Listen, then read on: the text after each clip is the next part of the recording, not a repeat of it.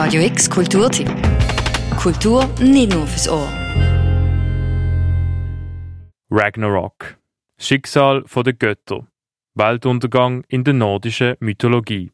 Morgen fährt der große Kampf an.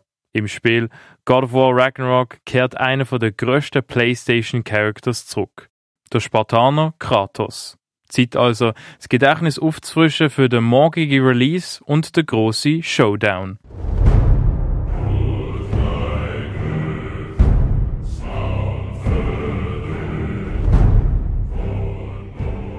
Vor vier Jahren ist der bisher letzte Teil der Action-Adventure-Reihe rausgekommen. Mit God of War 2018 hat sich das amerikanische Entwicklerstudio Santa Monica für eine Neuausrichtung vom Franchise entschieden. Das Game spielt nämlich neu in der nordischen Mythologie. Alle vorigen God of War Teile haben in der griechischen Mythologie gespielt, wo sich der griechische Kriegsgott Kratos an seinem Vater Zeus und anderen griechischen Göttern rächt. Seit diesen brutalen und blutigen Kämpfen auf dem Olymp sind aber viele Jahre vergangen und der Kratos lebt jetzt mit seinem Sohn Atreus in der Welt Midgard. Und dort fängt die Geschichte an von God of War 2018. Zusammen mit seinem Sohn tut der Kratos den Leichnam von seiner Frau Faye einäschern. Ihr letzter Wunsch ist es, dass ihre Asche auf dem höchsten Gipfel von allen neun Welten verstreut wird. Um diesen Wunsch zu erfüllen, machen sich der Kratos und Atreus auf den Weg in die verschiedenen nordischen Welten. Es erwartet die beiden eine lange und turbulente Reise mit vielen Hindernissen und Gegnern, die sich ihnen in den Weg stellen.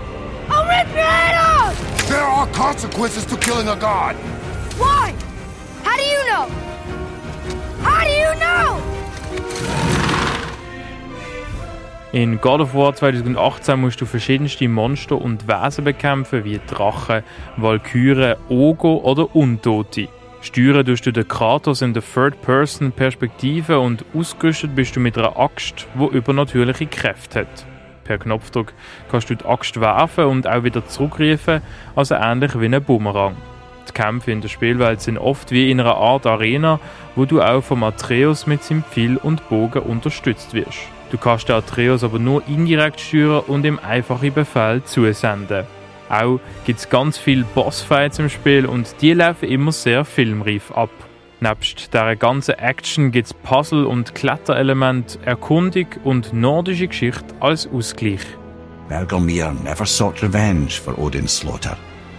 His vengeance was to live and prosper. He died at peace, a legion of his kin to mourn him. He would ever be known as Bergelmir the Beloved. Überzeugen tut God of War 2018 vor allem mit einer packenden und einfühlsamen Geschichte von einem Vater und seinem Sohn. Die Beziehung zwischen Kratos und Atreus ist am Anfang distanziert und im Verlauf des Spiels nähern sich die beiden an. Oft gibt es aber auch Unstimmigkeiten, wo sie die Köpfe aneinanderstoßen. Am Schluss verbindet sie aber ihr gemeinsames Ziel, das Erreichen vom höchsten Gipfel.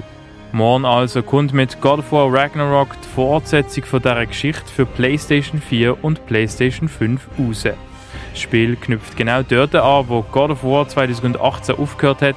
Ich empfehle dir also sehr, die beiden Games chronologisch zu spielen. Mal schauen, wer sich vom nordischen Weltuntergang retten kann.